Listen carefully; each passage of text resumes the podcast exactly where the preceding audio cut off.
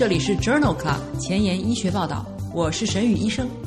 每周五天，每天半小时，只讨论最新的顶尖专科文献，介绍给感兴趣的同行们。Journal Club 是双周刊，分十个专科话题。这一周五天分别是风湿免疫科、泌尿科、血液科、妇产科和儿科。别忘了关注公众号，订阅我们的节目哦。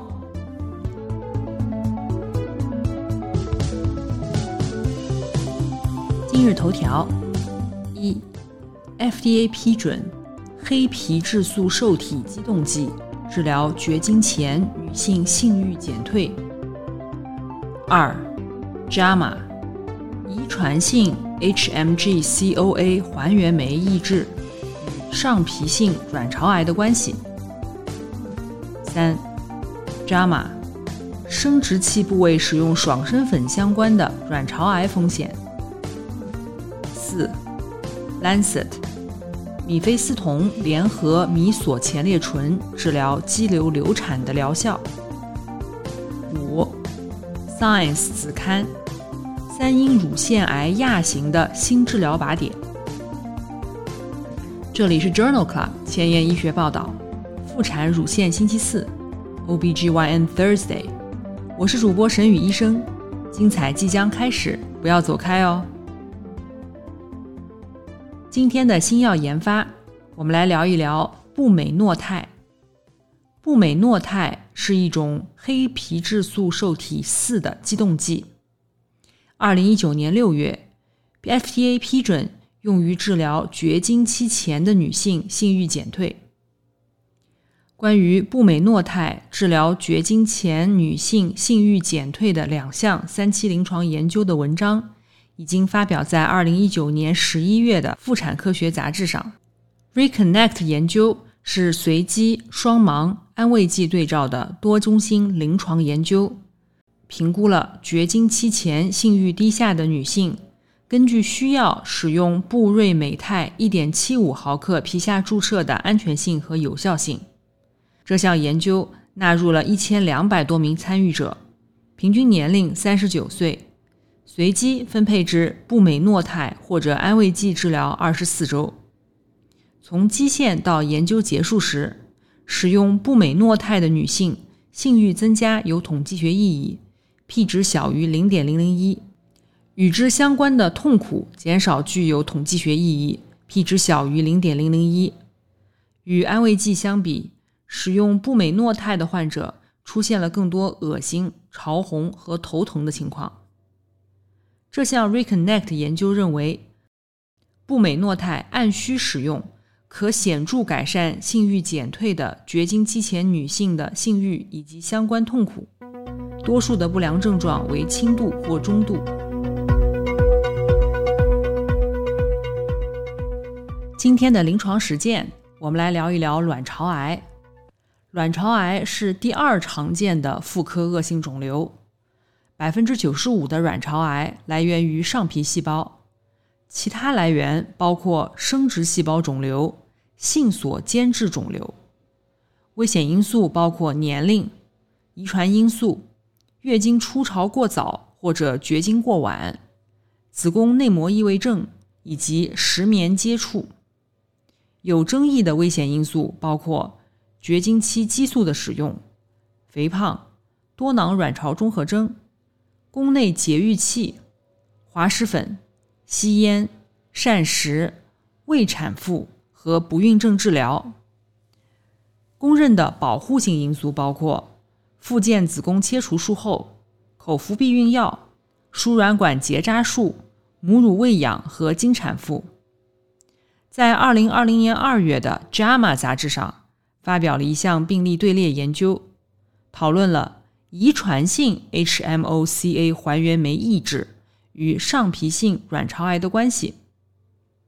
这项研究旨在评价 HMG-CoA 还原酶与卵巢上皮性癌人群以及 BRCA1/2 突变携带者遗传抑制的相关性。研究纳入两个队列的一共六万余例侵袭性上皮卵巢癌及其对照组。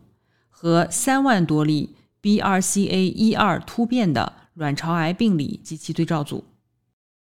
在全基因组关联研究的荟萃分析中，研究了 HMGCR、NPC1L1 以及 PCSK9 的基因与低密度脂蛋白胆固醇相关的单核苷酸多态性。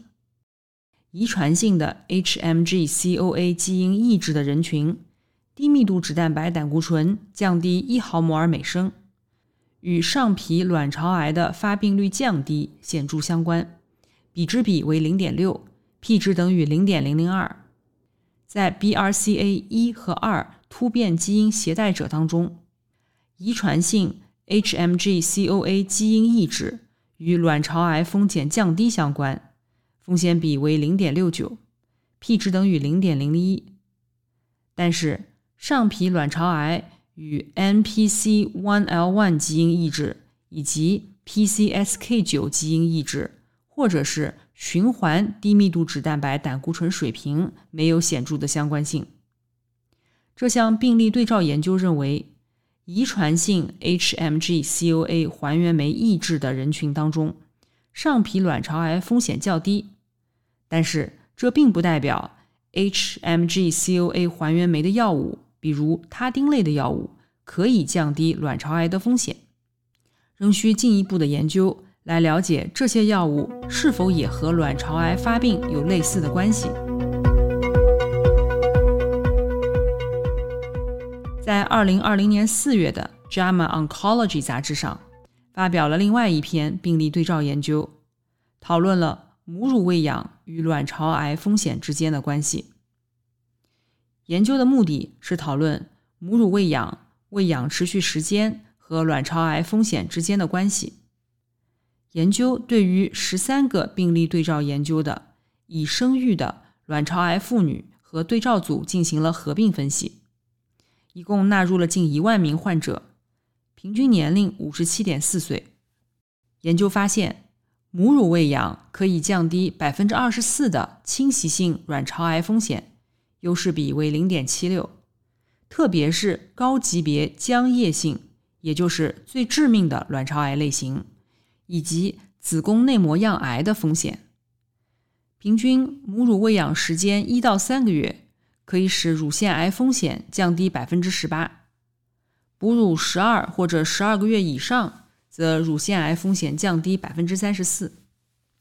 这项病例对照研究认为，母乳喂养可以显著的降低卵巢癌的总体风险。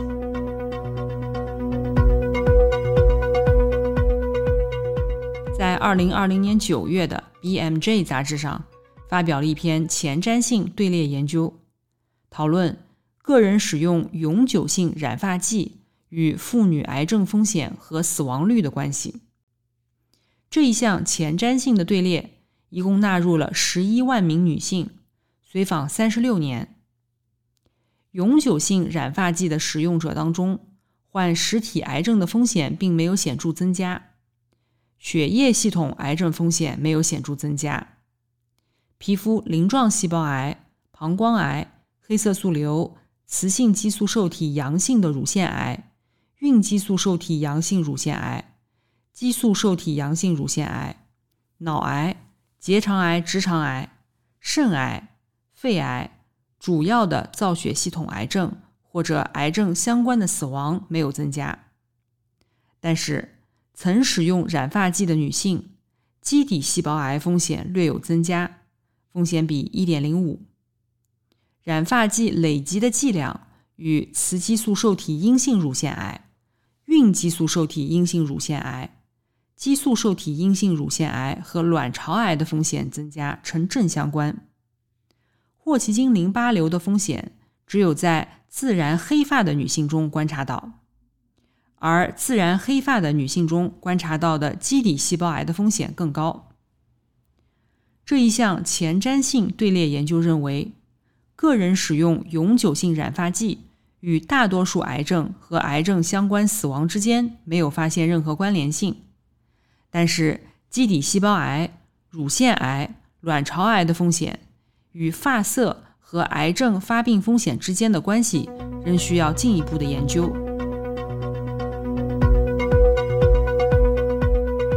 同样是在《JAMA》杂志二零二零年一月刊上发表了一篇文章，讨论生殖部位使用爽身粉相关的乳腺癌风险。作者对于四项队列研究的数据进行了汇总，这些数据一共包括了二十五万名女性，其中39%报告了经常在生殖器部位使用爽身粉，10%报告长期使用。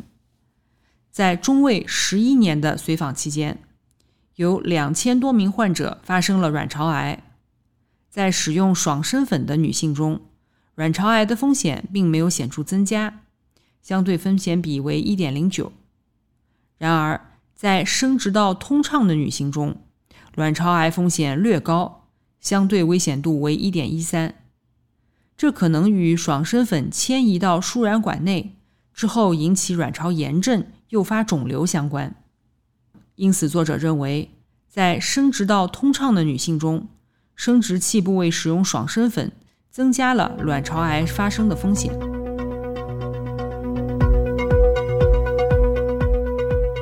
今天关于卵巢癌的最后一篇文章来自《JAMA Oncology》二零二零年六月刊上。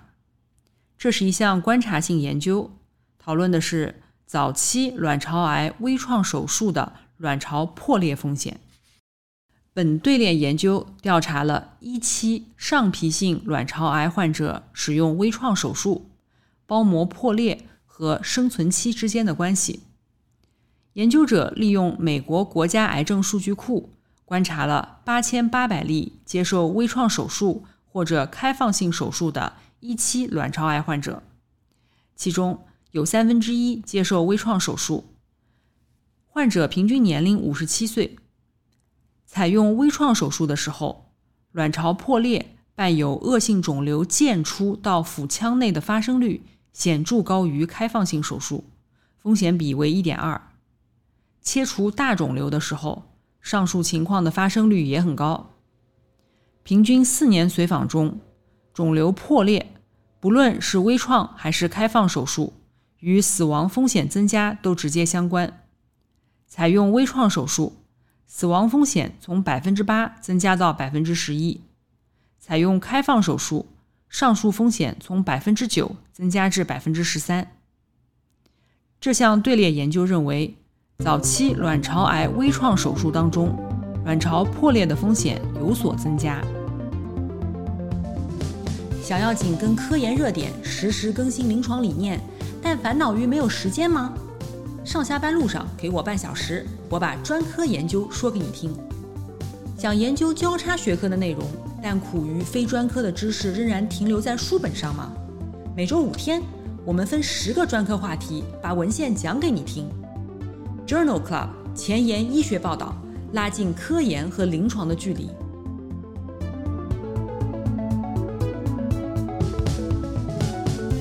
今天临床实践的第二部分。我们来讨论一下流产。二十周前的妊娠丢失称为自发性流产，百分之五十是由于胎儿染色体异常引起的。危险因素包括既往流产史、吸烟、饮酒、可卡因、大量咖啡因、非甾体类抗炎药，但是对乙酰氨基酚除外。流产的干预措施，如果妊娠小于十周。可以使用米非司酮、米索前列醇等药物，成功率在百分之九十五到百分之九十八。药物流产不成功的患者，可以重复使用米索前列醇，或者是进行负压吸引流产术。中期妊娠建议选择扩张宫颈和清宫术，但是术前需要预防同种异体免疫反应以及感染。在二零二零年九月的《Lancet》柳叶刀杂志上，发表了一篇 MIF-MISO 研究，讨论的是米非司酮和米索前列醇联用与米索前列醇单药治疗肌瘤流产的比较。这是一项多中心、双盲、安慰剂对照随机研究，纳入了十六岁以上、孕十四周以前诊断为肌瘤流产的女性。随机分配至米非司酮加米索前列醇组，或者是安慰剂加米索前列醇组。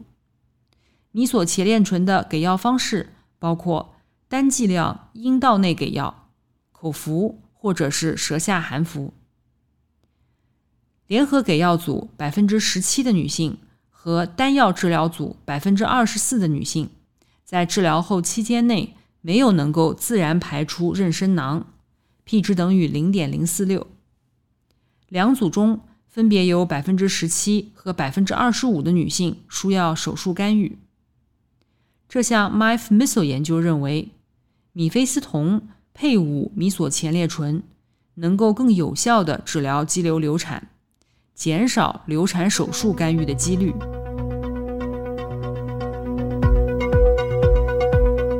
今天要分享的第二篇文章也是关于米非司酮和米索前列醇治疗妊娠早期流产。这篇文章发表在二零二零年十月的《美国妇产科学杂志》上。妊娠早期流产在妊娠前三个月是常发事件。发生率约为百分之十五到百分之二十。一种常见的处理方式是使用米索前列醇，一种前列腺抑一类似物，剂量为八百毫克，阴道给药。但是对于宫颈口闭合的患者效果不佳。百分之二十九的早孕患者三天后需要第二次给药，百分之十六的患者最终需要进行子宫抽吸。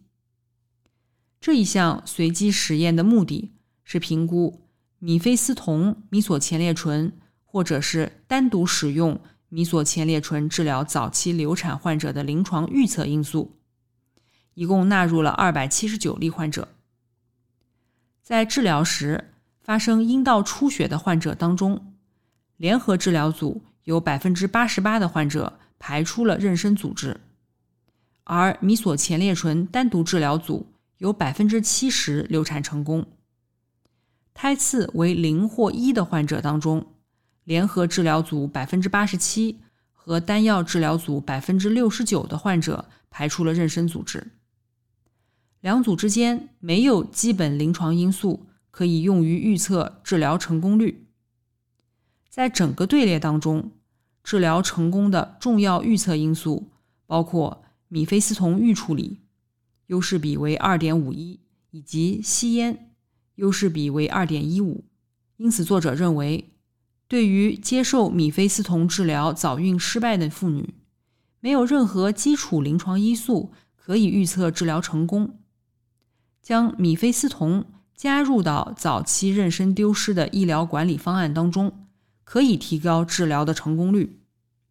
因此，无论基线临床因素如何。早期妊娠损失的处理都应该考虑米非司酮。下面一篇文章也是来自于美国妇产科学杂志，二零二零年八月刊，讨论的是妊娠前期子宫抽吸术中加巴芬丁为手术期疼痛的辅助治疗的疗效。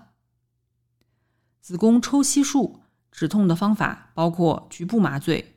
口服镇痛药、中度镇静、深度镇静，或者是联合治疗，特别是局部麻醉，仍然没有达到最佳的止痛效果。这项研究旨在评估加巴喷丁联合局麻对于妊娠早期子宫抽吸术的止痛效果。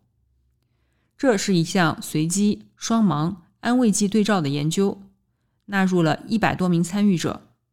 平均年龄二十六岁，平均孕周六十一天，随机分入局部麻醉联合加巴喷丁组和局麻联合安慰剂组。术前一到两小时给予患者加巴喷丁六百毫克或者安慰剂。子宫抽离时的平均疼痛评分，加巴喷丁组为六十六分，安慰剂组为七十一分，两组没有统计学差异。术前和术中的疼痛评分均无明显变化。加巴喷丁组在术后十分钟的疼痛水平明显降低了十三分，术后三十分钟显著降低了十点八分。恶心评分以及呕吐的发生率在术前和术后均无差异。这项研究认为，术前使用加巴喷丁，并不能减轻子宫抽吸时的疼痛，但是减少了术后的疼痛。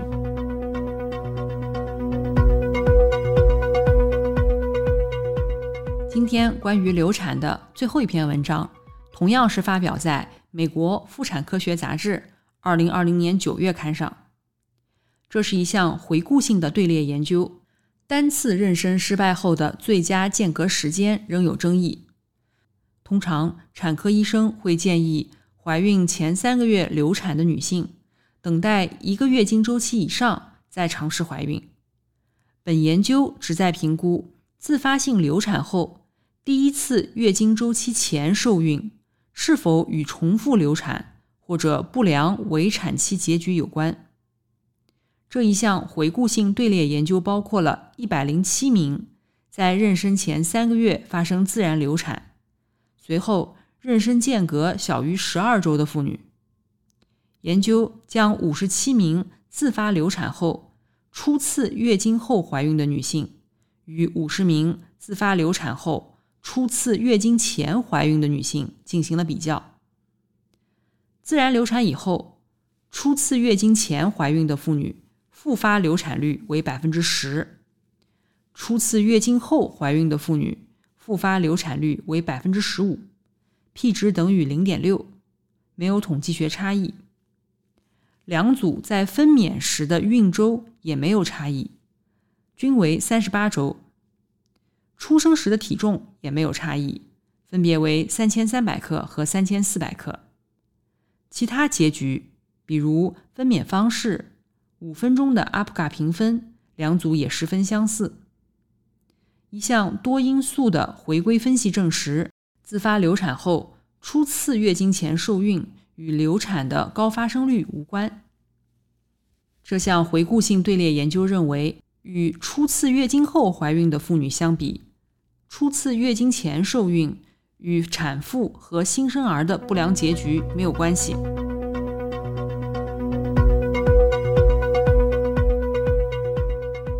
今天的交叉学科，我们来讨论一篇乳腺科和整形科相关的文章。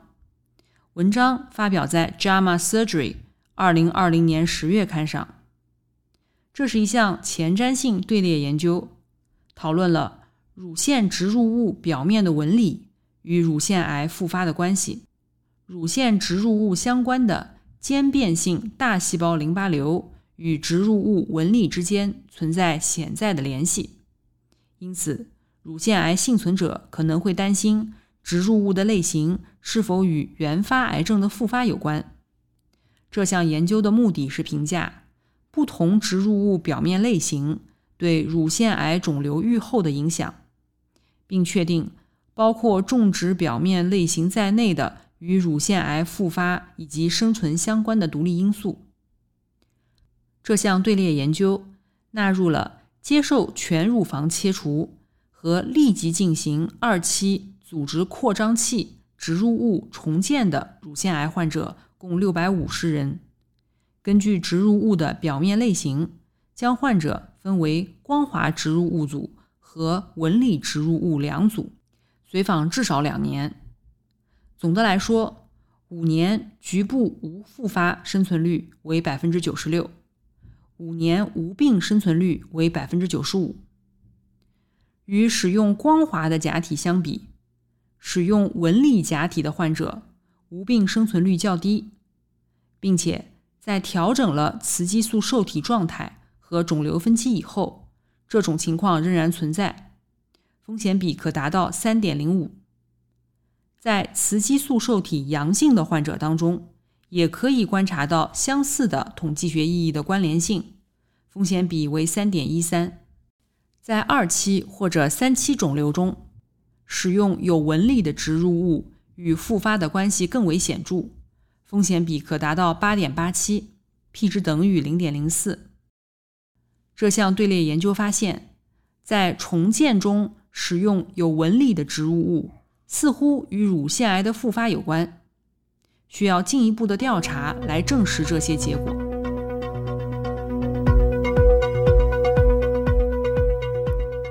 的医学前沿，我们来聊一聊三阴乳腺癌亚型的新治疗靶点。在二零二零年十二月份的《Cell Metabolism》Cell 子刊上发表了这一篇基础研究。三阴乳腺癌患者预后差，治疗仍然是一个挑战。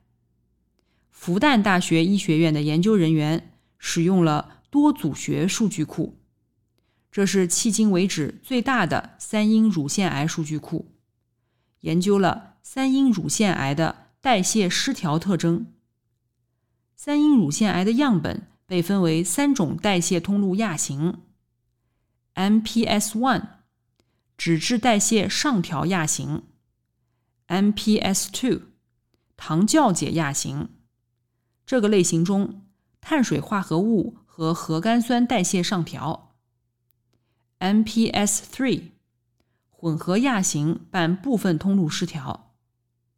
这些亚型通过七十二个样本的代谢组学得到了验证。这三种亚型有不同的预后。分子亚型分布和基因组改变。此外，研究人员还发现，脂质代谢上调的亚型对于靶向脂肪酸合成的代谢抑制剂更为敏感，而糖酵解亚型对于靶向糖酵解的抑制剂更为敏感。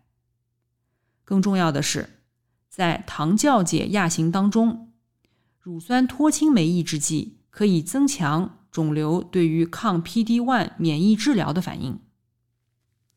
这项基础研究证明了三阴乳腺癌的代谢抑制性，并使得针对独特肿瘤代谢谱的个性化治疗成为了可能。